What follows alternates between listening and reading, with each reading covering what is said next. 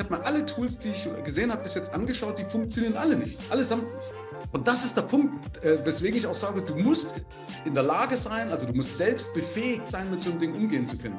Äh, erstens mal, was ist jetzt eigentlich oder wo liegt Fuck Your Money? Und Fuck Your Money ist, in, ist im Idealfall wäre es bei mir auf dem Girokonto Tagesgeld äh, und Bar. Ja? Herzlich willkommen zurück im heutigen Interview der Experte für Unternehmerfinanzen, Michael Serve. Was bedeutet das konkret? Michael steuert die Finanzen auf privater und unternehmerischer Ebene und nimmt uns heute mit in die Probleme, die bei Unternehmern am meisten auftauchen. Er hat im Vorgespräch gesagt, er plaudert für uns ein bisschen aus dem Nähkästchen und seine Erfahrungen der letzten Jahre möchte er heute mit uns teilen. Hallo Michael, schön, dass du da bist. Ich freue mich. Hallo Lars, grüß dich. Danke für die Einladung. Und Grüße in der Runde natürlich auch, ne? alle, die sich hier, hier eingefunden haben. Übrigens, also ich, ich, unterstütze dabei. Ne? Also ich mache das nicht, sondern ich unterstütze dabei, dass die Leute das selber können. Ja? Ich befähige praktisch dazu, die Finanzen in den Griff zu bekommen. Also, da, du, du, du hast das im Vorgespräch gesagt. Finanzen sind Chefsache. Das ja. bedeutet, du bist niemand Externes, der für die Leute etwas macht, sondern du befähigst die Unternehmer dazu, das selber zu machen. Ja. Jetzt denkt ja jeder, eigentlich ist es ja nur Plus- und Minusrechnung. Warum kann ich das denn nicht selber? Jeder Unternehmer oder jeder, der, den, der die Unternehmer so im Blick hat, was so 90 Prozent der Unternehmen finanziell machen und auch an Ergebnissen produzieren, wird dann in der richtigen Welt sehen, oh, das ist ja äh, im Ergebnis dann doch nicht so toll, auch wenn ich im ersten Moment davon ausgehe, das kann ich doch alles selber machen oder nicht. Nimm uns da mal mit rein. Ähm, wie ist die Sicht der Unternehmer auf die Dinge und an welchem Punkt stehen die Unternehmer, denen du weiterhilfst? Also ähm, der Punkt ist natürlich, kann man es selber machen. Also das ist ja auch mein Ziel, dass man es selber machen kann. Und ich finde auch, man sollte es selber machen, so wie wir vorhin gesagt haben, Finanzen sind Chefsache, weil es ist ja die, das Fundament, die Basis und die darf ich nicht aus der Hand geben. Das muss ich verstehen. Ja?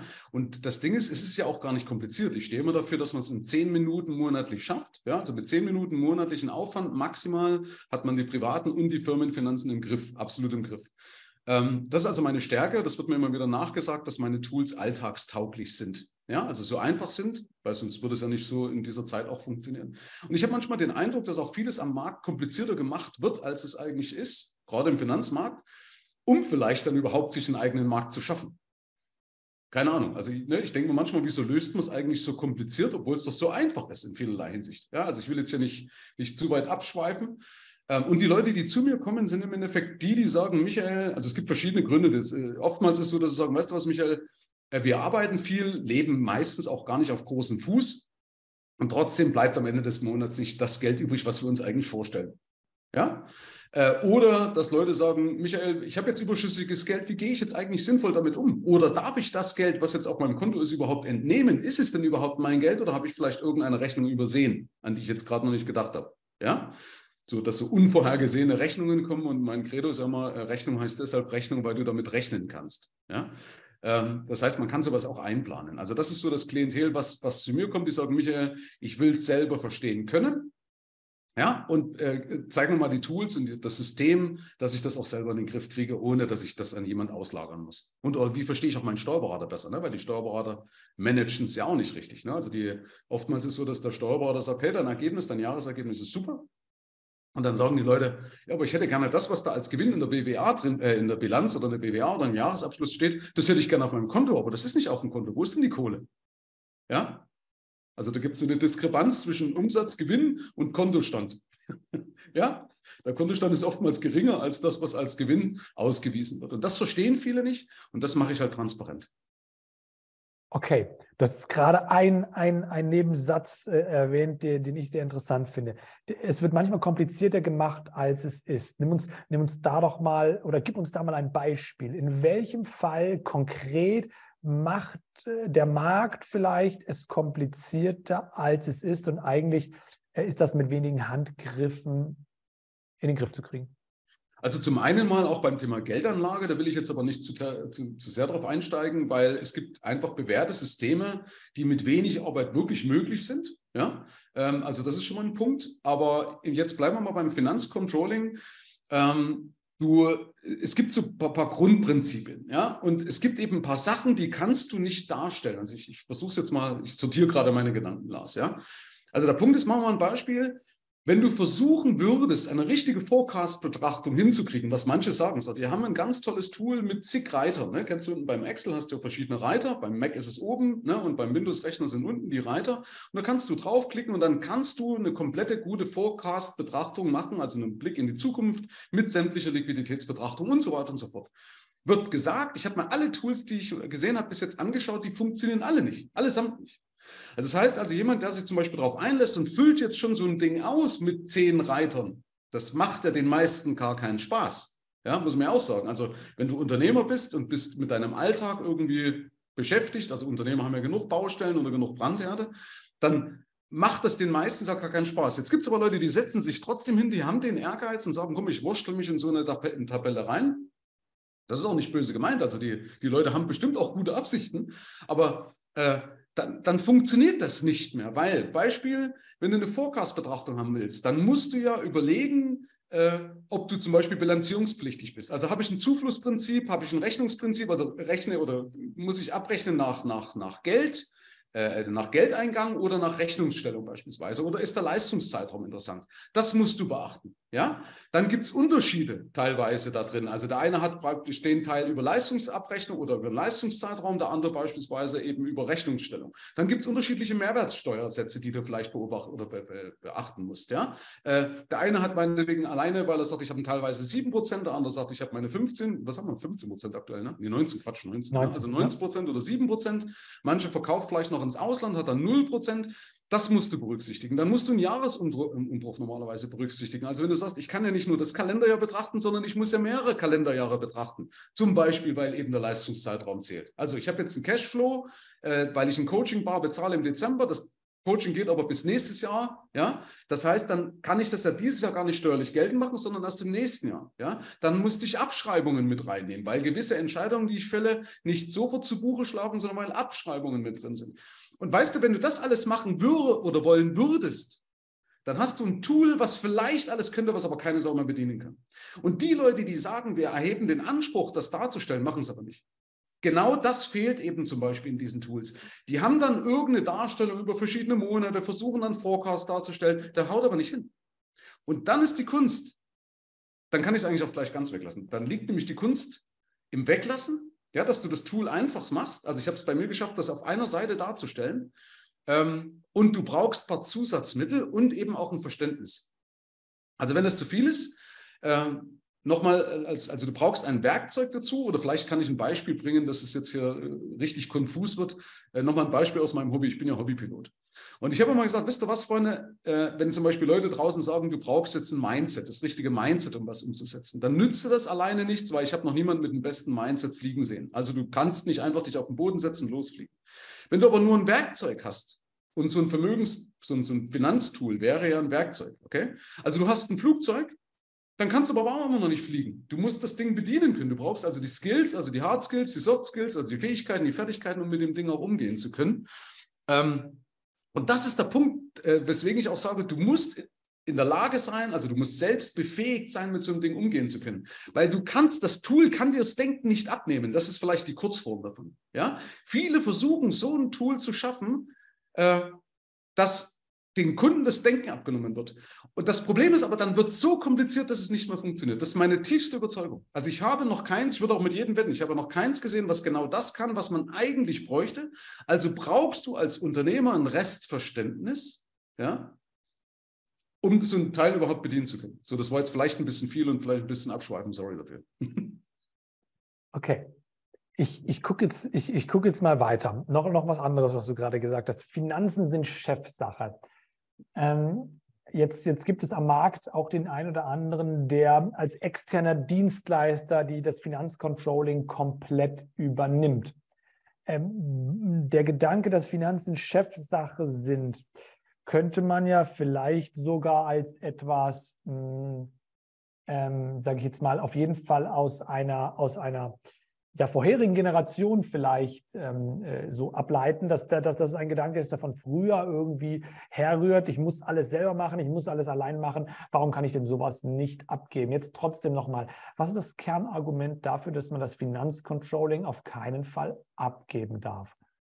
Ja, weil das im Endeffekt das Getriebe deines Unternehmens ist. Schau mal, wenn du, wenn du die, wenn die Finanzen nicht passen, wenn da irgendein Fehler drin ist, ja, dann stimmt ja alles nicht. Dann stimmt ja deine Liquiditätsplanung nicht. Dann weißt du nicht, ob das Geld, was du jetzt investiert hast, auch investiert werden darf.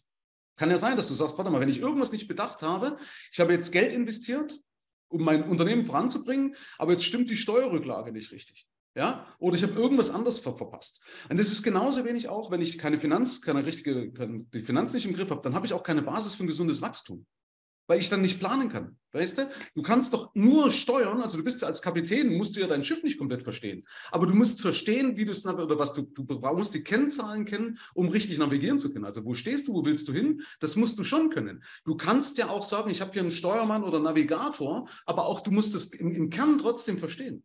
Ja? Du siehst ja auch beim Steuerberater nochmal ein Beispiel. Wenn einer sagt, ich habe einen guten Steuerberater, gebe ich alles aus der Hand.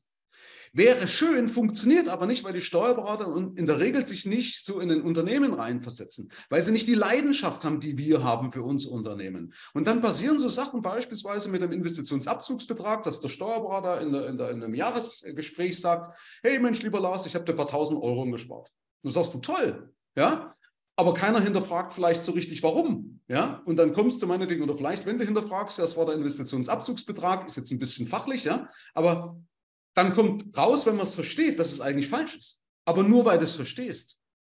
Also würdest du alles abgeben, ja, wo du sagst, mein, mein alles, was dranhängt, gibst du, lagerst du aus an irgendjemand, der nicht die Leidenschaft hat, wo du nicht weißt, wenn, was ist, wenn irgendeiner einen Fehler macht. Du musst es hundertprozentig verstehen. Natürlich kannst du es abgeben, kannst sagen, ich mache das und ich lasse es dolmetschen. Aber warum soll ich es nicht in-house machen?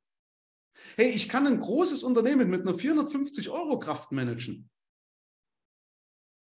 Und die ist noch nicht mal ausgelastet. Also nochmal, mein Versprechen ist ja, dass man es in zehn Minuten schafft, wenn man das richtige System hat. Ja? So. Und natürlich wäre es Quatsch, wenn ich mich als Unternehmer selber hinsetze und irgendwelche Tabellen oder sowas führe. Dann, was, dann beschäftige ich eine Zahlenfee, ich nenne sie mal Zahlenfee, ne, äh, auf 450 Euro Basis und die trägt das zusammen und übersetzt mir einmal in der Woche beispielsweise oder einmal im Monat, je nachdem, wie ich die Zahlen brauche, übersetzt die das und ich kann dann damit praktisch dann meine, meine oder kann damit agieren. Aber ich muss es verstehen, was da passiert. Du schaust so ungläubig? Nein. du, du, du sagst zehn Minuten pro Monat, wenn man das richtige System hat. Jetzt muss ich aber doch wissen, was ist das richtige System? Was ist das richtige System oder zumindest, ja, wie komme ich an das richtige System oder wie kann ich prüfen, ob ich jetzt das richtige System habe? Das ist ja die Frage, die sich jetzt jeder Unternehmer stellt. Okay, ja. Also Butter bei den Fisch. Das eine ist praktisch, du brauchst also alleine ein Tool, was dir die Zahlen darstellt. Also das muss dir deine Einnahmen im Verhältnis zu deinen Ausgaben darstellen und das zwar sehr einfach und zwar auch mit Sicherheitspuffer, auch mit einer gewissen Zukunftsbetrachtung. Eine Zukunftsbetrachtung schafft man durch Budgets. Ja? Also Budget bedeutet, sag mal, wenn du, wenn du eine Entscheidung fällst, Lars, ähm, du kaufst heute irgendwas. Und in der Regel ist so eine Entscheidung immer mit Folgekosten in Zeit und in Geld verbunden. Ja? Wenn du einen Angestellten an, äh, dir einkaufst, eine Entscheidung von Angestellten, dann sind Folgekosten damit verbunden. Und es ist aber auch Zeit damit verbunden oder, oder Risiken damit verbunden, weil er krank werden kann und so weiter. Also jede Entscheidung von uns hat in, der gewissen, in einer gewissen Weise eine Auswirkung. Weißt du, zum Beispiel, wenn du Kinder hast, dann führt das dazu, dass du irgendwann Geld für ein Studium vielleicht ausgibst. Geld für einen Führerschein, Geld für einen Schullandheim, Geld für Schulsachen. Und diese Sachen muss ich mit einpreisen. Das heißt, wenn ich also eine Zukunftsbetrachtung mache, dann muss ich genau das mit einpreisen, dass ich sage, schau mal, ich habe jetzt meinetwegen mein Büro eingerichtet, ich habe hier meinetwegen eine IT-Infrastruktur, dann muss ich einpreisen, dass ich vielleicht in fünf Jahren die IT-Infrastruktur austauschen muss, um meinen Geschäftsbetrieb weiterhin am Laufen zu halten. Wenn ich ein Auto habe, geht das kaputt. Das muss ich mit einpreisen. Das heißt, ich darf nie mit dem aktuellen Status quo rechnen, sondern ich muss diese künftigen Kosten mit einpreisen. Das ist der Blick in die Zukunft. ja, dann muss ich mit Sicherheitsabschlägen arbeiten, weil wir sehen, wie schnell sich Situationen ändern können. Ja, also das heißt, ich muss einen Sicherheitspuffer überhaupt ne, überall mit einpreisen. Auf der anderen Seite muss aber das Ganze so einfach sein, damit es eben mit einem Reiter darstellbar ist, sonst macht es keiner. Ja, dazu brauche ich also beispielsweise ein Kontensystem. Also ich löse das, wenn wir sagen, was ist das, das, das perfekte System? Und ich glaube, ich habe das perfekte System, weil es aus 27 Jahren einfach entstanden ist, weil ich gemerkt habe, im, also ich habe ja im Wohnzimmer mit den Leuten gesprochen und musste das ausbaden, was ich denen erzählt habe und versprochen hatte. Ja? Und damit ist praktisch ein System gewachsen, was einfach mittlerweile absolut perfekt funktioniert. Und das eine ist eben dieser Plan, der sehr einfach gehalten ist. Da sind auch Ampeln drin, wo du gleich erkennst, also ganz einfach gestrickte Sachen mit visuellen Effekten, wo du erkennst, ah, warte mal, stopp, hier bin ich nicht auf Kurs. Ja, und zwar an den wichtigsten Schaltstellen. Nicht an allen, sondern nur an den wichtigsten Schaltstellen. Mal eine vorab. Die wichtigste Schaltstelle ist zum Beispiel deine Fähigkeit, wie viel Cash das du oder wie viel Überschüsse das du weglegen kannst. Ja, also nicht wie viel, wie viel äh, Umsatz das du machst oder wie viel Gewinn das du machst. Das sind alles, mich interessieren auch keine KPIs in dem Sinne, also keine Key Performance Indicator, also keine Kennzahlen. Ja, weil mich ist, für mich ist nur wichtig, wie viel Kohle hast du auf dem Konto und wie viel von dieser Kohle gehört dir. Ja, und das wird zum Beispiel, oder wie finanzstark bist du? Und das ist zum Beispiel, wie viel Prozent deines Geldes kannst du weglegen, um Geld aufzubauen. Bei mir ist ja, wer das ein bisschen verfolgt, ist ja das Thema Fuck You Money. Fuck You Money bedeutet ja, dass du selbstständig immer agieren kannst, weil du genug Kohle hast. Ja? Und die Finanzkraft ist die, wie schnell kann ich dieses Fuck You Money aufbauen? Ja? Wie viel Prozent? Ne? Beispielsweise die Juden haben immer gesagt 30 Prozent. Ja, also die Juden haben schon immer, ist jetzt hoffentlich darf man das sagen, aber die wussten schon immer, wie man ein Unternehmen führt. Ne? Die haben immer gesagt, ein Drittel maximal zum Leben, ein Drittel also, oder Betriebskosten, um deinen Betrieb am Laufen zu halten und ein Drittel beispielsweise zum Sparen. Und das ist ein guter Indikator. Jetzt kannst du mal fragen, wie viele Unternehmen 30 Prozent von ihrem Rohertrag sparen können. Ja? Und wenn einer sagt, es geht bei mir nicht, doch, das geht. Wenn du nämlich den Fokus drauf hast, dann implementierst du auch Systeme, die genau das möglich machen. Ja? So, also, aber nochmal einen Schritt zurück. Du darfst mich auch gerne unterbrechen, Lars. Ne? Also man sieht, manchmal neige ich dazu, vielleicht auch ein bisschen mehr zu reden, als gerade jetzt notwendig ist. Aber der Punkt ist, äh, ich brauche also, wie gesagt, ein Tool, aber es ist eben nur ein Tool. Ein Tool muss ich bedienen können. Das ist also der zweite Faktor, der fehlt. Also es nützt nichts, wenn du ein Tool hast, sondern man muss auch die Menschen befähigen, zumindest die Grundlagen zu verstehen. Ich muss zum Beispiel eben verstehen, was ist ein Zuflussprinzip. Das muss ich verstehen. Und meine Stärke ist, den Leuten das einfach darzustellen. Also plakativ, weißt du, haptisch den Leuten das darzustellen. Viele fragen Steuerberater, äh, der braucht eine halbe Stunde und ich mache es halt in einer Minute beispielsweise. Ja, also was ist ein Zuflussprinzip? Oder ich muss auch verstehen, äh, was ist ein Grenzsteuersatz und was ist mein Durchschnittssteuersatz? Das muss ich verstehen als Unternehmer. Das ist auch nicht schwer. Ja, aber äh, wie, wie will ich sonst so ein Tool? Weißt du, du, du kriegst die Zahlen geliefert aber um die Zahlen, oder du musst die Zahlen auch verstehen können. Ja? Also es nützt ja nicht nur Zahlen zu, zu sehen, sondern auch verstehen zu können. Sonst kannst du dein Unternehmen nicht steuern. Aber ich verstehe natürlich jeden, der sagt, ich habe keinen Bock drauf, also muss es einfach sein. Und es geht einfach. Ja? Das also sind die zwei, die zwei Sachen, was ich brauche. Ich brauche ein Tool, das ist mein Vermögensliquiditätsplan, so heißt das Ding bei mir, was einfach die Einnahmen, Ausgaben transparent macht, wie viel Steuerrücklage das du brauchst, was deine Sparquote ist und eben das visuelle Reize, also Effekte drin hat, wo du gleich erkennst, oh, hier bin ich auf Kurs, ja, oder, oder, oder, hier bin ich nicht auf Kurs oder hier, cool, hier bin ich auf Kurs.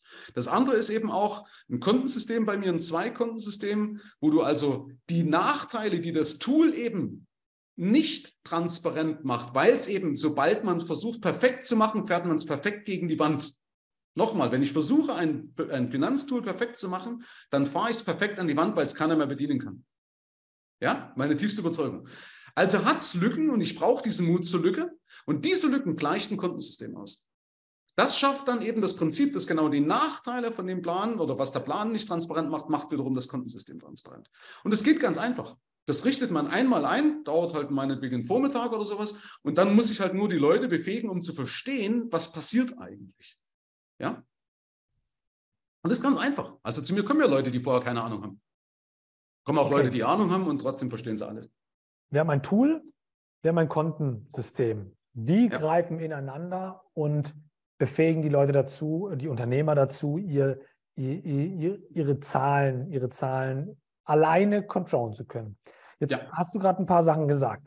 Einmal 30 Prozent vom Rohertrag als Fuck You Money beiseite legen.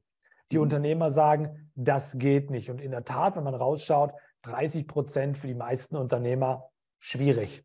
Jetzt werden die natürlich mit dem Einwand kommen, ja, hey, das geht bei mir nicht. Und jetzt wirst du den Unternehmern ja auch nicht mehr Umsatz oder mehr Gewinn bringen, sondern du wirst das anders aufstellen. Und du sagst, diese 30 Prozent, die holst du dann auch raus. Wie genau geht das? Du hast das Tool, du hast das Kontenmodell, aber was, was genau gibst du denen mit auf den Weg, dass die auf diese Zahlen kommen?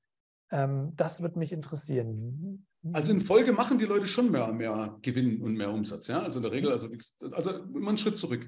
Weißt du, viele versuchen, wenn, wenn sie irgendwas nicht im Griff haben, versuchen sie es durch mehr Umsatz zu lösen. Richtig?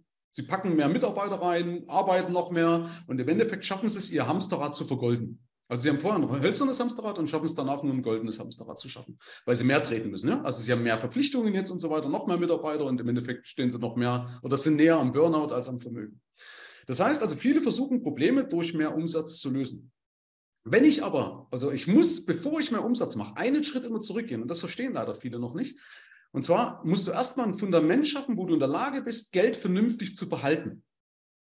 Weißt du, viele sind gut in der Lage oder gut in dem, was sie tun, nämlich Geld von A nach B zu bewegen. Ja? Äh, ich habe letztens einen Post gemacht, also Umsatz bedeutet ja, dass du in Bewegung bist. Gewinn bedeutet, dass du auch mal ankommst.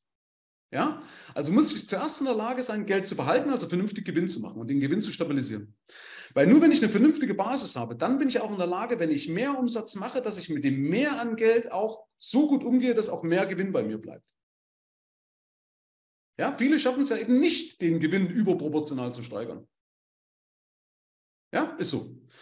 So, und der, der Maßstab, weil du auch sagst, also das heißt, zuerst muss ich in der Lage sein, mit Geld gut umzugehen, also ein gutes Finanzmanagement äh, zu haben, richtige Entscheidungen zu fällen, ein richtiges System zu haben. Und wenn das da ist, dann habe ich einen fruchtbaren Boden, auf dem mehr Umsatz auch aufgeht.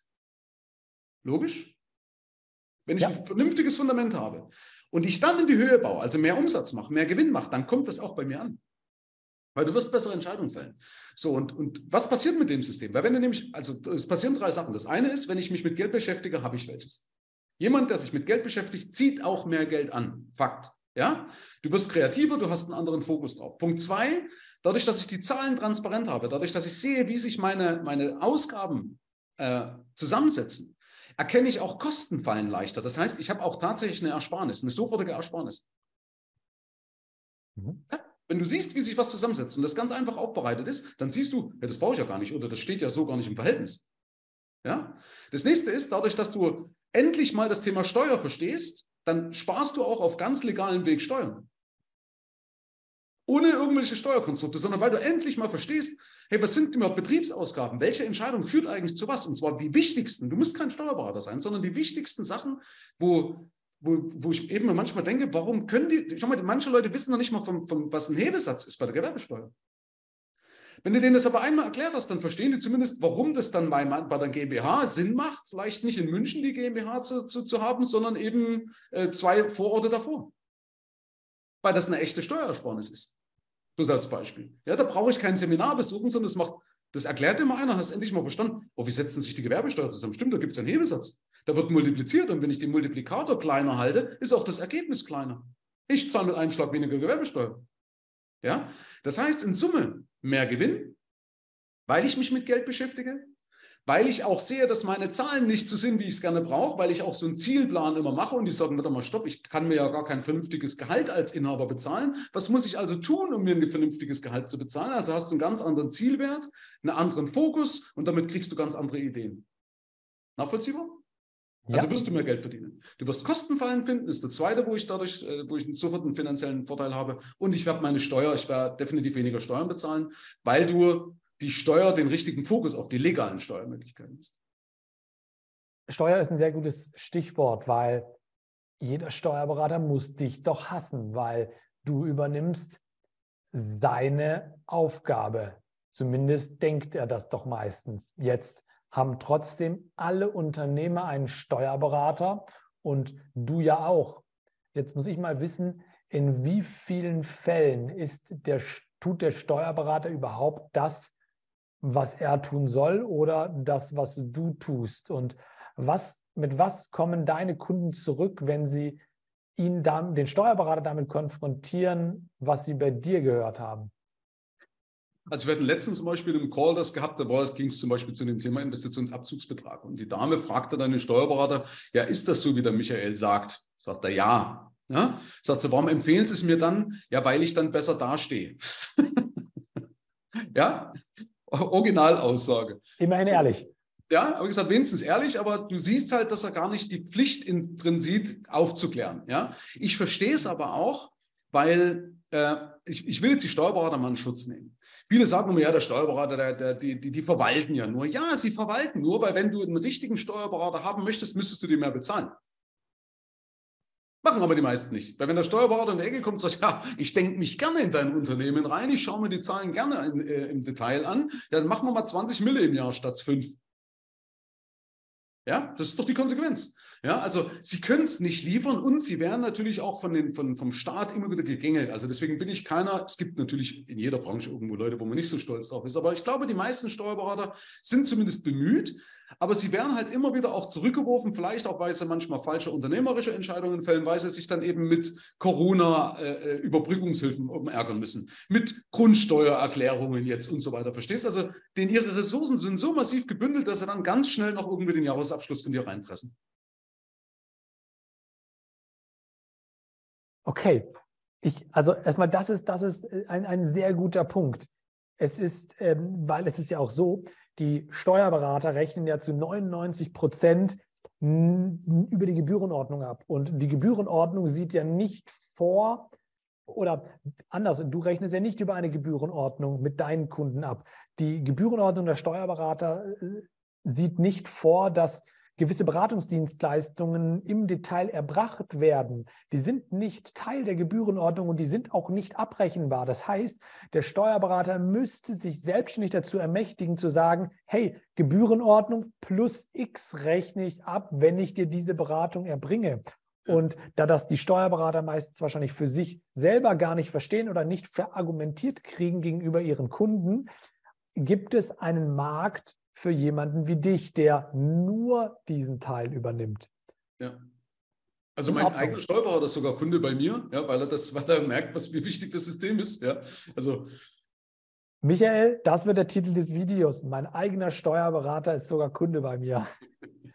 ja, ich habe auch Wirtschaftsprüfer, die bei mir Kunden sind. Also der Punkt ist halt, ähm, die haben ja oft gar nicht auch die einfachen Tools. Weißt du, ich komme halt einfach aus, auch aus dem Vertrieb. Ich bin selber Unternehmer. Ich mache 27 Jahre, habe ich das auf dem Buckel und ich, weißt du, ich habe halt gemerkt, woran es oder woran es oft scheitert. Und dann musst du, du musst Abstriche machen. Ja, du musst Mut zur Lücke haben, aber du musst wissen, wo darf ich eine vernünftige Lücke haben. Ja, und wie kann ich diese Lücke aber kompensieren, damit es nicht problematisch wird. Also zum Beispiel durch Sicherheitspuffer oder durch Budgets. Jetzt Du meintest, äh, du meintest am Ende, in aller Konsequenz geht es um das Fuck You Money, was man auf Seite hat, sozusagen. Das ist ja sowohl unternehmerisch auch als, als auch privat das, das Entscheidende. Ja. Jetzt, du hast ganz am Anfang das Thema angesprochen, Investition.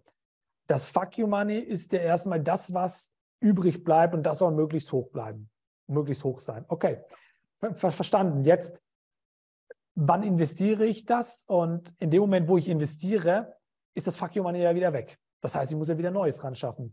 Wie? Nee, nee, nee, nee, du darfst es auch insoweit nicht so richtig investieren. Also du musst immer eine Balance hinbekommen. Also zu mir kommen öfters mal Leute und sagen, ja Michael, äh, erstens mal, was ist jetzt eigentlich oder wo liegt Fuck You Money? Und Fuck You Money ist im, ist, im Idealfall, wäre es bei mir auf dem Girokonto, Tagesgeld äh, und Bar. Ja? Warum? Weil es, also ich sage Idealfall, ich schränke es gleich aber wieder ein. Warum? Weil es äh, verfügbar sein muss. Fuck you Money ist ja im Endeffekt ja nur Geld oder, äh, gibt mir die, die, die, den Status, fuck you zu sagen, ja, äh, wenn ich nicht abhängig bin oder wenn mir nicht irgendwas reingrätschen kann. Also zum Beispiel, wenn ich jetzt nicht abhängig bin von einem Börsenkurs oder dass meine Immobilie gerade gut läuft. Also kann Fuck you Money nicht in der Immobilie drinstecken oder in der Börse. Ja, weil wir haben gesehen in, in der Finanzkrise 2008, 2009, dass selbst der DAX als Standardindex, als deutscher Standardindex 60 Prozent verloren hat. 60. Ja, also nicht nur mal 10 oder so, sondern 60 Prozent. Das heißt, Fuck Your Money muss sicher sein. So, jetzt ist es natürlich aber blöd zu sagen, okay, jetzt habe ich als, als Unternehmer beispielsweise, ich sage ja mindestens 100.000 Euro, sollte auch selbst ein kleiner Unternehmer als Fuck Your Money haben. Ja, äh, ja, unter 100.000 bist du arm. Ja, also wenn du keine 100.000 Euro einfach rumliegen hast als Liquidität, bist du in meiner Welt arm. Die, die brauchst du, um Krisen zu überbrücken, um angreifen zu können in Krisen. Ja, äh, und das Geld kann ich dann aber sukzessive aufteilen schon, weil ich brauche ja niemals alles. Einverstanden? Also ich kann ja sagen, okay, ein Teil davon kann ich auf Bargeld, Girokonto, Tagesgeld. Ein Teil davon könnte ich jetzt beispielsweise, sagen wir mal, was ich jetzt im nächsten äh, äh, Quartal brauche, beispielsweise, also ich habe immer zwölfmal die Kosten. Ne? Also bei mir sagt man also zwölfmal deine Kosten, das ist das als Fuck you Money, mindestens 100.000 Euro. Das heißt, was ich in drei Monaten brauche, meinetwegen Tagesgeld, Girokonto, äh, Bargeld. Ja? Was ich zwischen drei bis sechs Monaten brauchen könnte, das kann ich meinetwegen ja schon in amerikanische äh, T-Bills an, an, anlegen, also in, in, Treasuries mit einem Jahr beispielsweise Laufzeit. Habe ich zwar ein Wechselkursrisiko, aber dafür ein bisschen höhere Zinsen und wenn ich halt mal ein bisschen was verliere, Herrgott, dann habe ich halt ein bisschen was verloren. Weil meistens brauche ich ja eben nicht die ganze Summe. Das ist ja die Erkenntnis.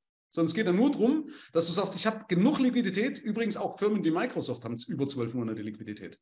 Ja, also wenn man mal sagt, ja, das bei, mit großen Firmen geht das nicht mehr. Doch, geht überall. Wenn man will, wo ein Wille ist, ist ein Weg.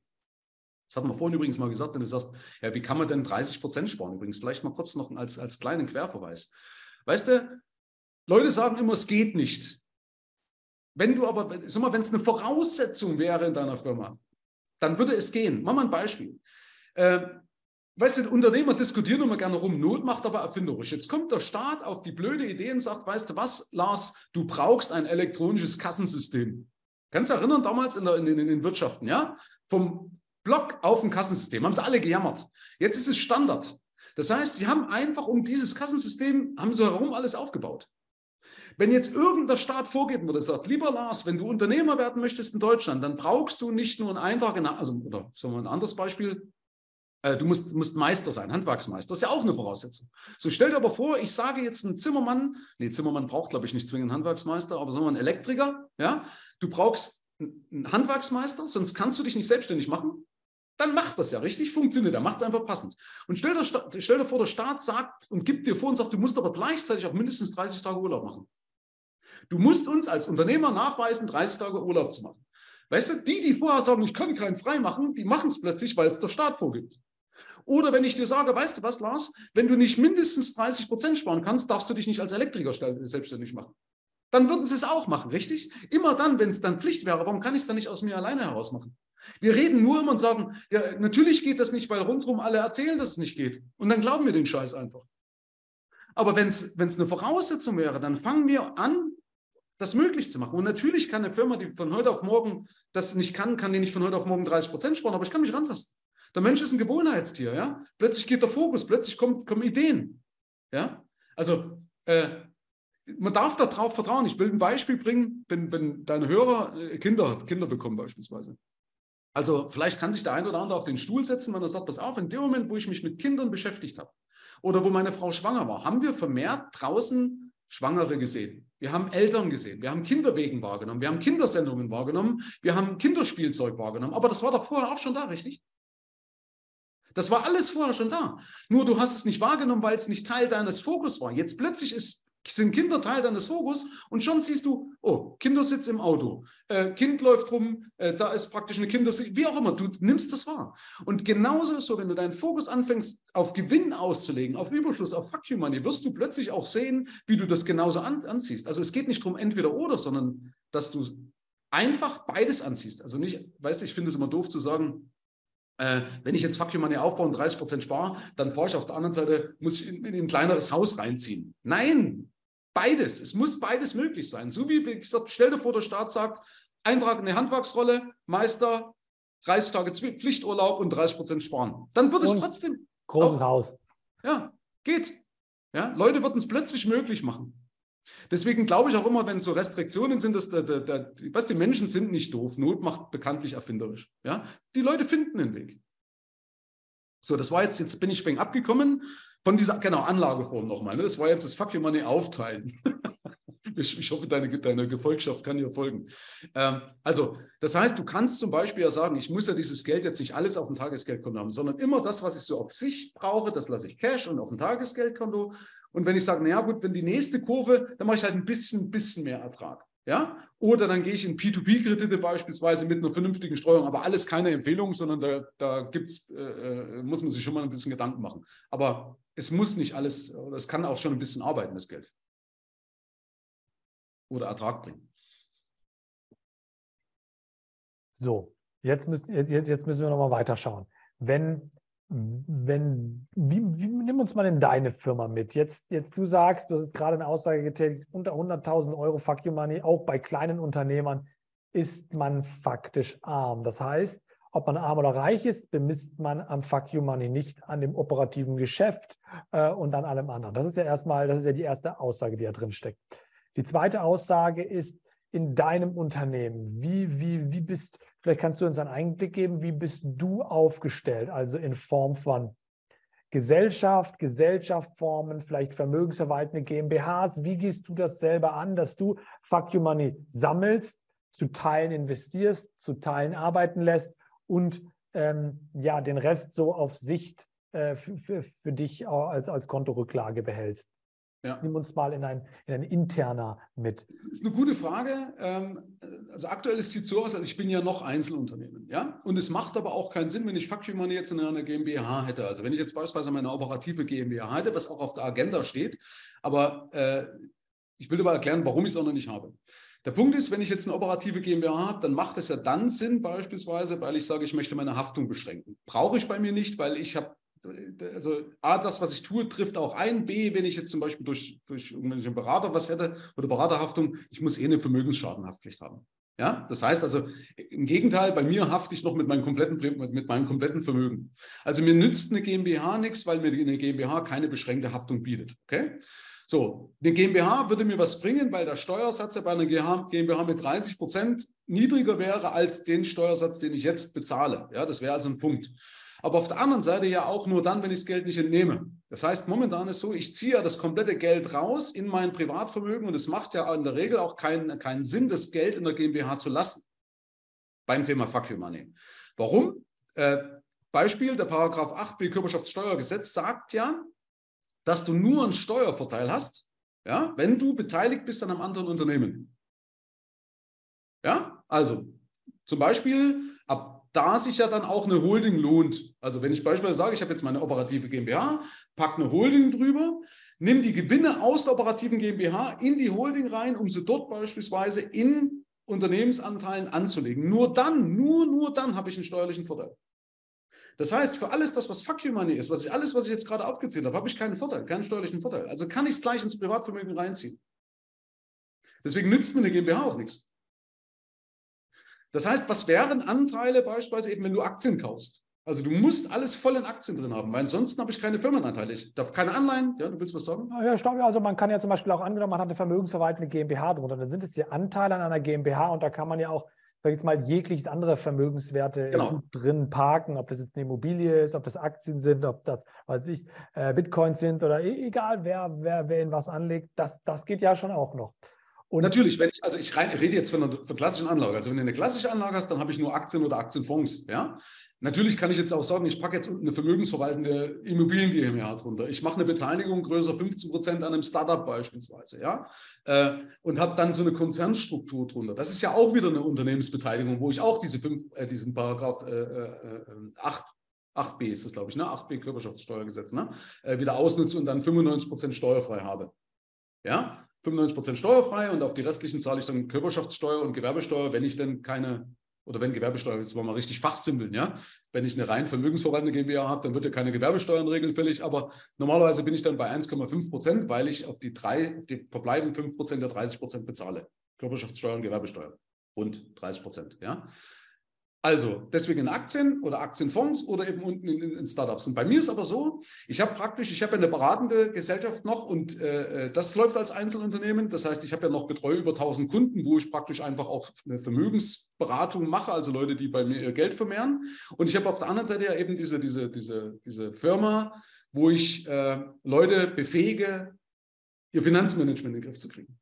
Und diese Firma ist ungefähr, wann habe ich denn angefangen? 20, 18 oder so. Ja, so alt ist ungefähr. Also das ist zwar gewachsen bei den anderen und bei mir, aber ein Geschäftsmodell draus gemacht habe ich 2018. Das heißt, für mich würde es sich nicht lohnen, weil ich all das Geld, was ich reinkriege, wieder in Werbung investiere. Also bringt mir jetzt da eine Konstantstruktur nichts. Ja? Okay, verstanden. Jetzt, jetzt, jetzt, jetzt, jetzt interessant. Jetzt ist für mich eine interessante Frage. Was lohnt sich für dich mehr, die Vermögensanlage oder die, sage ich jetzt mal, die Befähigung dazu, ähm, die, die, die, die, eigenen Finanzen besser kontrollen zu können. Weil es ist ja so im Bereich der Vermögensanlage, das ist ein, ein, ein sehr großer Markt, wo ja auch bekanntermaßen sehr viel Geld umgesetzt wird. Jetzt ist das ja sich begünstigen. Kannst du uns da noch mal was zu sagen? Ähm, wie, wie da die Anteile sind, die Vermögensberatung. Ver also ich verdiene mit dieser Vermögensberatung mehr, ja, deutlich mehr. Ne? Der Punkt ist aber, äh, ich will das auch so nicht mehr. Weißt du, aber da, schon mal, wenn du, wenn du das so lange machst, ich wollte immer irgendwas haben, wo ich sagen kann, weißt du, wenn wir das machen, tritt das auch zwangsläufig ein. Ja, also deswegen bin ich sogar dankbar für die Frage, die du da stellst. Also der Punkt ist, äh, wenn du jahrelang äh, zum Beispiel Geld vermehrst und so weiter, das, die Kunden danken dir das nicht so, wenn du aber mal 10% Minus machst, weil gerade ein Scheißjahr ist beispielsweise, dann stehen sie sofort auf der Matte. Ja? Und mich hat das immer geärgert, weil ich konnte nicht hundertprozentig sagen, wenn wir das machen, also wenn wir A machen, kommt zwingend B raus. Konnte ich nicht, weil du bist ja abhängig von der Entwicklung von der Börse, von dem Immobilienmarkt und so weiter. Also du kannst zwar nach gewissen Heuristiken vorgehen, du kannst nach einem gewissen Gefühl gehen und natürlich entwickelt man im Laufe der Zeit auch ein gutes Gefühl als Investor, aber es gibt eben nie die Garantie. Und deswegen wollte ich immer ein System haben aus diesem Frust heraus, ja, dass ich sage, pass auf, ich will ein System haben, wo wir nicht von anderen abhängig sind, sondern wo du sagst, Mensch, Lars, Michael, wenn ich dann, dann das System von Michael übernehme, dann weiß ich, wenn ich A mache, kommt B raus. Ich kann gar nicht anders, als meine Zahlen in den Griff zu kriegen. Ich kann gar nicht anders, als mehr Gewinn zu machen. Ich kann gar nicht anders, als Kostenfallen finden. Und ich kann gar nicht anders, als Steuern zu sparen. Ja, das geht gar nicht. Und in Summe habe ich dann so und so viel Prozent Vorteil. Ja, ähm, und, und damit kannst du, weil du, man konzentriert sich ja ausschließlich aus die Dinge, die wir, auf die Dinge, die wir selber beeinflussen können. Und das, deswegen wird das meine Zukunft sein. Also ich switche so nach und nach, will ich jetzt umswitchen, ja, auf die eine Geschichte, habe aber so ein paar Hürden, muss ich auch ehrlicherweise zugeben, aber was das Advertising anbelangt. So, jetzt, jetzt gib uns mal einen Einblick in die Fehler. Welchen, wann merkt ein Unternehmer, oh, ich komme hier mit meinen eigenen, sage ich jetzt mal, mit meinen eigenen, ähm, mit meinem eigenen Wissen und meinem eigenen Know-how zum Finanzcontrolling in meinem Unternehmen nicht mehr weiter. Wann merkt er das? Ist das so, dass wenn er die 30 Prozent äh, Sparquote nicht hat? Ist das so, wenn er zum Beispiel kein Kontenmodell hat? Ähm, ist das so, wenn er denkt, hey, mehr sparen kann ich nicht? Woran stellt er das selber fest? Weil offensichtlich der Steuerberater sagt es einem nicht oder anders, der sagt einem vielleicht sogar, hey, Zahlen sind super, alles in Ordnung. Ähm, aus dem Video sollen die Leute mitnehmen, woran stelle ich selber fest, ob ich jetzt äh, da Bedarf Ich glaube, die Leute merken das schon von ihrem Bauchgefühl, so wie wir vorhin eben gesagt haben. Weißt du schon mal, viele Entscheidungen oder fällen ja Entscheidungen auch aus dem Bauchgefühl heraus. Die sagen schon, Michael, äh, die haben auch eine gute Intuition, sind ja nicht blöd. Wir, ne? Also die, die Unternehmer haben ja ihren Laden im Griff und dann fällen sie eben in der Regel auch aus ihren Entscheidungen aus dem, aus dem Bauchgefühl heraus. Also gucken vielleicht auf den Kontostand oder auf der BWA und dann sagen sie, ja, jetzt mache ich mal. Und das geht ja auch eine Zeit lang gut. Das Problem ist, du weißt nicht, ob es am Ende auch gut wird. Ja? Äh, weil zum Beispiel, wenn dich eine Steuerprüfung einholt, dann merkst du spätestens erst dann, dass dir halt Wissen gefehlt hat oder Systeme gefehlt haben. Ja? So, jetzt kann aber selbst das alles gut gehen äh, und du kannst immer eine gute Steuerprüfung haben und dann wäre so ein Indikator, das, was du gesagt hast, dass die Leute halt sagen, naja, ich merke doch irgendwie, dass ich nicht das Geld wegkriege, was ich brauche. Ja, äh, dass du sagst, Mensch, ich, wenn, ich, wenn ich jetzt Unternehmer werden oder wenn ich, wenn, ich, wenn ich finanziell frei sein möchte, wenn ich finanziell selbstbestimmt sein möchte, dann brauche ich mehr Cash. Ich brauche mehr Vermögen, um am Ende zum Beispiel für die Rente genug zu haben. Also spätestens in der Rente muss ich ja finanziell frei sein. Ja, so und äh, leider merken das viele nicht so richtig, weil sie leider nicht richtig rechnen. Ja, also muss man überlegen, wenn du so in 20 Jahren jetzt äh, äh, eine vernünftige Rente haben möchtest oder eine einigermaßen vernünftige Rente, brauchst du als Unternehmer drei Millionen Euro. Da habe ich noch nicht mal die 10% Inflation eingerechnet, sondern nur die Durchschnittsinflation aus den letzten Jahren. Weil du musst inflationsbereinigt rechnen, das heißt, du bist dann ungefähr bei 2000 Euro Nettorente. Ja, also wenn du es wirklich inflationsbereinigt rechnest, weil das ja steuerpflichtig wird, dann musst du doch Krankenversicherung abziehen. Und die wenigsten rechnen das richtig. Ja, die rechnen auch keine, keine Inflation rein. Wenn sie die Inflation reinrechnen, dann rechnen sie die Inflation maximal bis zum Rentenbeginn, aber nicht mehr ab dem Rentenbeginn. Ja, dann sagen die, habe ich 2000 Euro, Okay, passt, aber ich muss doch, wenn ich noch 20 Jahre lebe, müssen doch die 2000 Euro mitwachsen. Die müssen doch sich mit der Inflation anpassen. Und das gibt in Summe ein ganz anderes Vermögen, als wenn du das vernachlässigst. Und zwar ein richtig anderes Vermögen. Ja? Und dann kommt immer so ein böses Erwachen, wenn die Leute, wenn man dann so eine richtige Rentenhochrechnung machen, sagen, ey, hey, du brauchst für 5,1 Millionen mit deinem Lebensstandard heute. Und dann sagen die, shit, ich habe jetzt gerade eine Million nur noch und ich habe nur noch acht Jahre Zeit. Wie, wie baue ich denn jetzt 4,1 Millionen in acht Jahren auf? Ja? Und auf den Firmenwert kannst du dich ja auch nicht verlassen. Schaust du bloß mal Ärzte beispielsweise an. Früher konntest du eine Arztpraxis gewinnbringend verkaufen. Heute lachen sie dich aus. Ja, also ähm, das heißt, auch das ist gefährlich. Ne? Deswegen brauchst du ja auch nicht nur deinen Firmenwert, sondern du brauchst ja auch wirklich Geld am Kapitalmarkt. Ob in Immobilien oder in Bitcoin, ne? also das, was du halt gut kannst. Also, also, also du sagst tatsächlich, also du sagst, einer der Fehler ist, hey, die, Rentenaufre die Rentenhochrechnung passt nicht, erstens. Ja. Und das zweite ist, ich habe dann das Geld, ähm, ich plane nur das ein, was ich dann irgendwie in Cash bekomme und habe nichts irgendwo angelegt. Richtig, genau. Also wenn du natürlich eine kurzfristige Exit-Strategie verfolgst, dann kann das ja funktionieren, weil du sagst, ich habe jetzt ich, ja, auf Sicht und ich kriege das Unternehmen jetzt zum, zum, zum also über, ein überproportionales Wachstum und veräußert dann das Unternehmen. Aber für die meisten, die planen doch auf 10, 20, 30 Jahre, haben ihr, ihr normales Unternehmen. Woher willst du denn wissen, ob in 10, 20 Jahren das noch wert ist? Warum drücken sich die Unternehmer so vor diesem Thema? Das ist ja so ein richtiges klassisches Drückeberger-Thema. Man drückt sich drum herum, jemand anders in seine Finanzen reinschauen zu lassen. Man drückt sich äh, drum herum, sich selber da einzugestehen, dass man da irgendwie Nachholbedarf hat oder Sachen nicht weiß. Warum ist dieses Thema so schwere Kost für deutsche Unternehmer, sage ich mal? Also aus verschiedenen Gründen. Einmal, weil sie denken, dass es komplizierter ist, als es ist. Also sie glauben immer, es ist sehr kompliziert, das stimmt aber gar nicht, weil es eben, es, es kann nur gut sein, wenn es einfach ist. Das Zweite ist, dass sie vielleicht auch Angst haben zu sagen, na, ich war in der Schule in Mathe nie so gut und dann, dann kann ich das, verstehe ich es doch gar nicht. Doch, man kann es auch sehr einfach verständlich machen, weil ich finde immer, dann, wenn es dein Kind versteht, und ich habe zum Beispiel viele Sachen immer auch an meinen Kindern getestet, deshalb versteht ihr das, was ich sage. Weil wenn die es verstehen, versteht es auch ein Unternehmer. Und das ist auch, glaube ich, die größte Wertschätzung, die du dem Unternehmer entgegenbringen kannst, wenn du es ihm einfach verständlich machst. Ja, viele denken immer, es muss kompliziert sein, damit ich als Experte eher wahrgenommen werde. Aber jeder Unternehmer ist dankbar, wenn du es ihm ganz einfach sagen kannst. Und das merkt man in Gruppencalls immer, wo die Leute sagen, Michael, hey, jetzt habe ich es endlich mal verstanden. Ja. Ähm, und das andere ist natürlich auch, dass es wehtun kann. Das ist ja menschlich. Schau mal, wenn du, du baust dir sagen wir, eine gewisse Gewohnheit aus. Und dadurch, dass du ja nicht weißt, wie einfach zum Beispiel eine Lösung sein kann, hat man immer Angst vor Veränderung. Ja, der Mensch hat einfach, das ist so, so es gibt diesen Status Quo-Bias, äh, äh, es, es, gibt äh, also diese, also diese, diese, diese, wie heißt Verlustaversion ne? und den Status Quo-Bias. Also, äh, dass du A, das, was du den Status Quo hast, als besser da oder wahrnimmst als eine Veränderung, ja, als eine notwendige Veränderung. Das ist so typisch deutsch auch. Ja?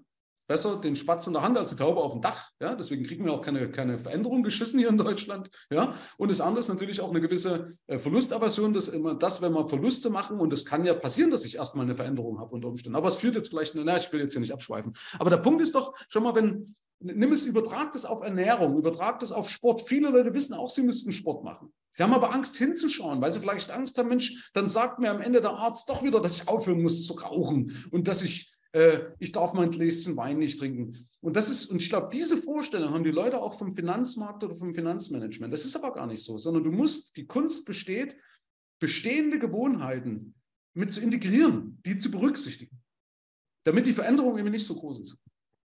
Okay. Die, die, die Geschichte, die, also das, du, du, du, beschreibst das, du beschreibst das sehr, sehr, sehr treffend, wie ich finde. Jetzt, wenn, wenn der Unternehmer ähm, das feststellt, dann muss er ja erstmal Geld in die Hand nehmen bei dir. Er muss ja erstmal investieren. Wie geht das einher, wenn ich sage, okay, hey, jetzt muss ich aber erstmal, um sozusagen, also ich bin schon in einer blöden Lage, möglicherweise, oder ich bin in einer Lage, wo ich, wo ich auf jeden Fall viel Verbesserungspotenzial habe. Und jetzt muss ich erstmal eine Stange Geld in die Hand nehmen, um dazu was zu tun. Das ist ja auch ein Mindset, ein Gedanke, was ja zumindest im ersten Moment erstmal widersprüchlich erscheint. Theoretisch müsste man ja sagen, oh, jetzt muss ich erstmal äh, sozusagen alles sparen, jetzt esse ich nur noch Reis, sage ich jetzt mal ja ganz hart. Und warum trotzdem diesen Schritt machen?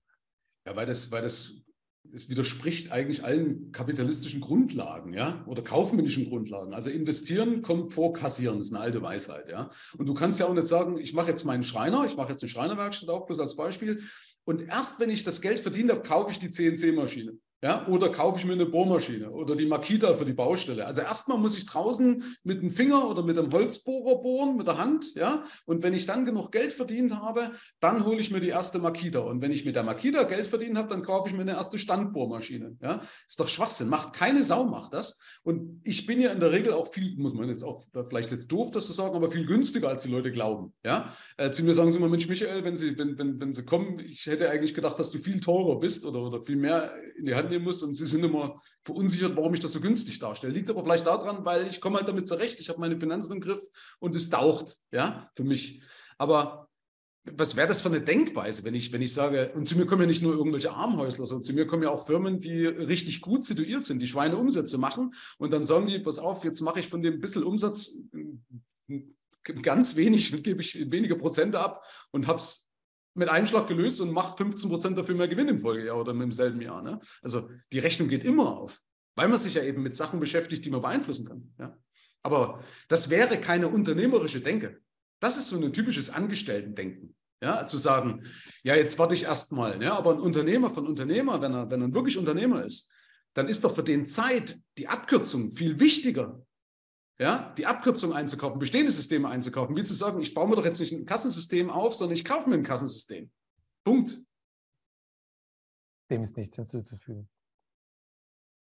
Zum Abschluss musst du noch mal ein bisschen aus dem Nähkästchen plaudern. Was sind die, was sind die, ich sage es jetzt mal, die, die dicksten Fische, die dir irgendwie untergekommen sind, wo du, wo du dann auf der anderen Seite saßt und gesehen hast, oh, hier ist ein Unternehmer wirklich in richtiger, äh, ich sage es mal hart, richtig in die Scheiße getreten. Hier sind wir wirklich in einer Situation, die der Unternehmer vielleicht sogar alleine fast nicht mehr lösen kann. Was für Hebel setzt du in solchen Situationen ein? Also erstmal, was sind das? Du musst jetzt hier mal ein bisschen aus dem Nähkästchen plaudern. Was, vor welchen Situationen standen die Unternehmer? Weil ich habe auch oft das Gefühl, die Unternehmer sind, um, sind sich ihrer Lage gar nicht bewusst. Die wissen gar nicht, oh, die Steuervorauszahlung, die steht mir ja ins Haus. Ja. Oder, oh, ja, du kennst die Beispiele viel besser als ich. Nimm uns mit, was sind, was sind, die, äh, was sind die, schlimmsten, die schlimmsten Brocken, die da auf dich zugekommen sind und was passiert dann mit diesen Existenzen? Gibt es auch Fälle, in denen du sagst, okay, hier ist Game Over, hier können wir nichts mehr machen? Die kommen meistens eigentlich nicht zu mir. Ich kann mich jetzt da nicht so direkt dran erinnern, weil zu mir kommen ja die Leute, die auch wirklich was verändern wollen, die jetzt nicht so komplett an die Wand fahren. Ja, die brauchen dann auch eher einen Insolvenzverwalter und dann kann man parallel mit dem Insolvenzverwalter, muss ja nicht gleich immer Ende der Fahnenstange sein. Also man kann ja auch mit einem guten Insolvenz wieder neu anfangen äh, und dann zumindest spätestens mein System implementieren. Also man muss ja nicht erst einmal warten, bis der Insolvenzverwalter kommt. Das ist ja unclever. Also zu mir kommen in der Regel clevere Unternehmen, die sowas vorher machen, bevor sie es an die Wand fahren ähm, weil sie es verstanden haben, dass auch Mensch wäre ja doof. Ne? Ich mache es lieber gleich richtig. Ich habe äh, mal so zwei Beispiele, weil du das gerade fragst. Ich muss natürlich immer vorsichtig sein. Ich kann immer nicht genau aus dem Nähkästchen plaudern, weil ich halt natürlich der absoluten Verschwiegenheit äh, unterliege und äh, keiner geht damit gerne hausieren mit solchen Sachen. Ja? Äh, ich versuche mal zwei Sachen zu rekonstruieren, ohne dass ich jetzt irgendwie äh, der oder demjenigen aus dem, aus dem Nähkästchen plaudere. Ich habe ein Beispiel, ich muss immer so schwer zu unterschreiben, weil wenn ich jetzt Bilder nennen könnte, aber dann könnte man vielleicht wieder Rückschlüsse zulassen. Also ähm, das war ein Unternehmer. Ich mache auch bewusst alles als Unternehmer, ob jetzt Männlein oder Weiblein ist, damit auch diese Rückschlüsse nicht möglich sind. Unternehmer und ein sehr gesundes Unternehmen sogar oder scheinbar gesundes Unternehmen mit guten Umsätzen, Umsätze über die Jahre immer gesteigert und hat aber dieses Geld, was reingekommen ist, immer gleich investiert beispielsweise. Ähm, da waren hohe Anschaffungen notwendig so ähnlich wie Maschinen, waren aber keine Maschinen. Also Dinge, die, äh, es wurden bar bezahlt, obwohl sie abgeschrieben werden. So, und damit ist er voll in eine Steuerfalle reingelaufen. Also das heißt, auf dem Papier ist er eigentlich jetzt schon äh, äh, äh, pleite, ja, äh, weil das Geld für die Steuer nicht da ist. Ja, das ist genau dieser Effekt, dass ich Abschreibung nicht verstanden habe, dass ich ja sage, okay, ich gebe jetzt Geld aus, verlässt meinen Geldbeutel, kann es aber nur auf, äh, auf, auf, gewisse Jahre abschreiben, kommt immer darauf an, wie lange man es eben abschreibt. Und in dem Fall jetzt praktisch ist das Geld für die Steuer nicht da.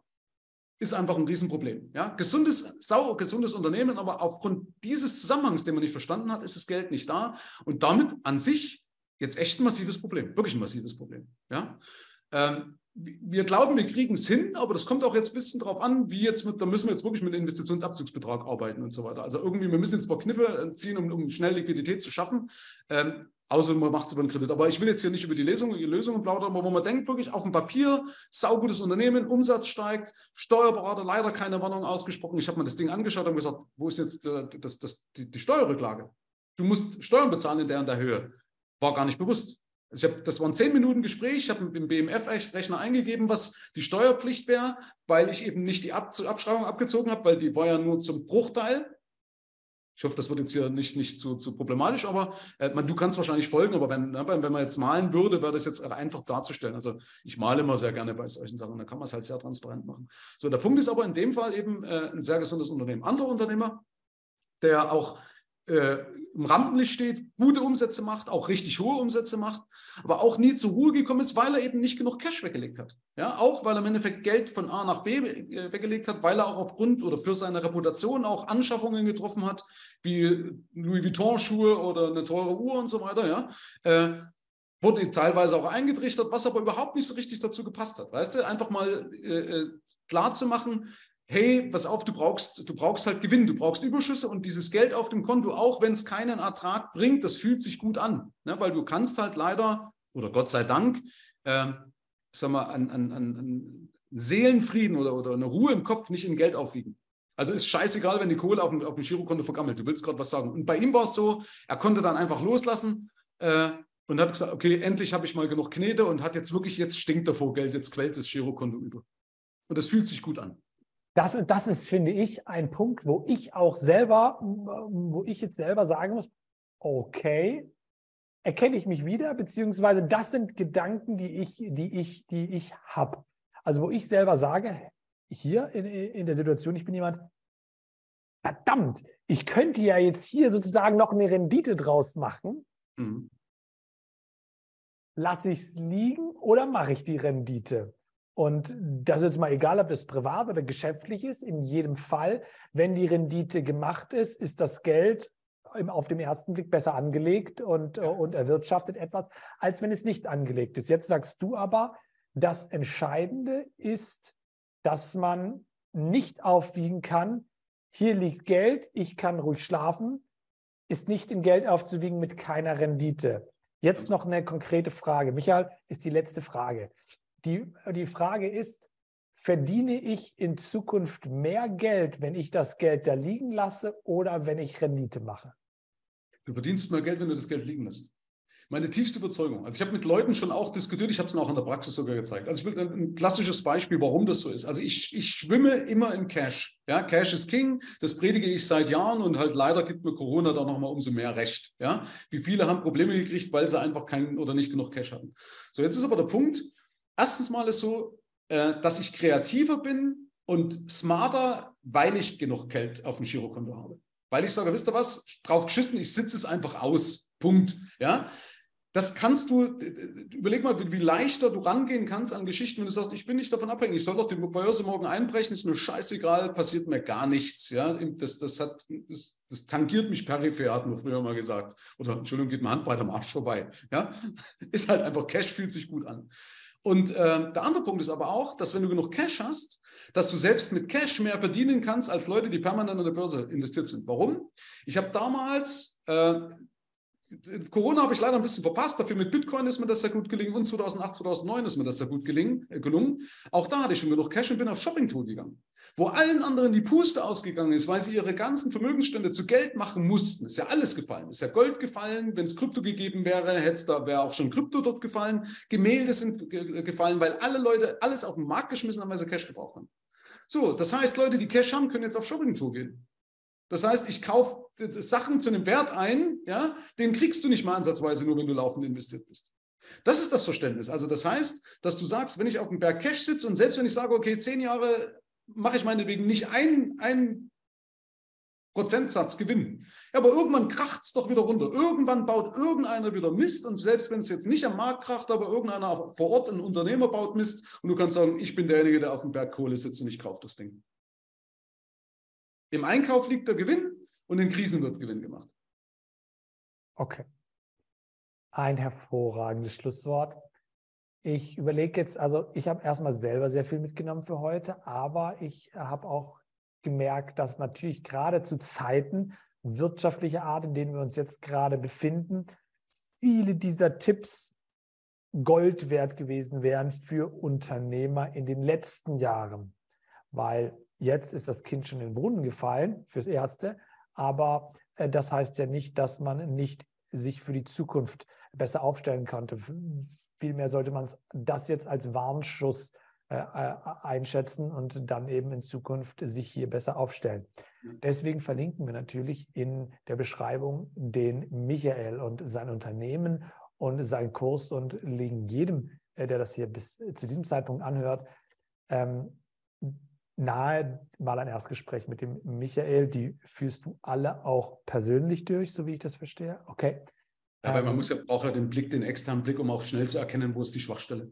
Ganz genau. Und das ist kostenlos und ich glaube, das sollte jeder Unternehmer, der bis zu diesem Zeitpunkt sagt, hey, ich habe das mitgenommen, ich habe das mitgenommen und hier sollte ich vielleicht noch was optimieren, der sollte das auf jeden Fall machen. Wie gesagt, ist alles verlinkt. Ansonsten bleibt mir nur noch zu sagen, Michael, vielen lieben Dank für die Zeit und für die Insights. Ich habe den Eindruck gehabt, dass du tatsächlich ähm, sehr tiefen Einblick gewährt hast. Vielen Dank dafür.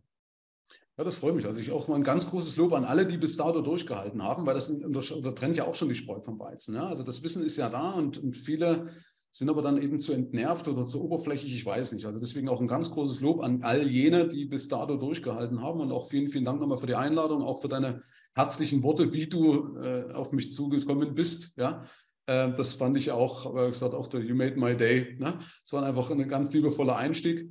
Und ich drücke dir natürlich oder wünsche dir natürlich auch alles, alles Gute für die Zukunft und vor allen Dingen Gesundheit.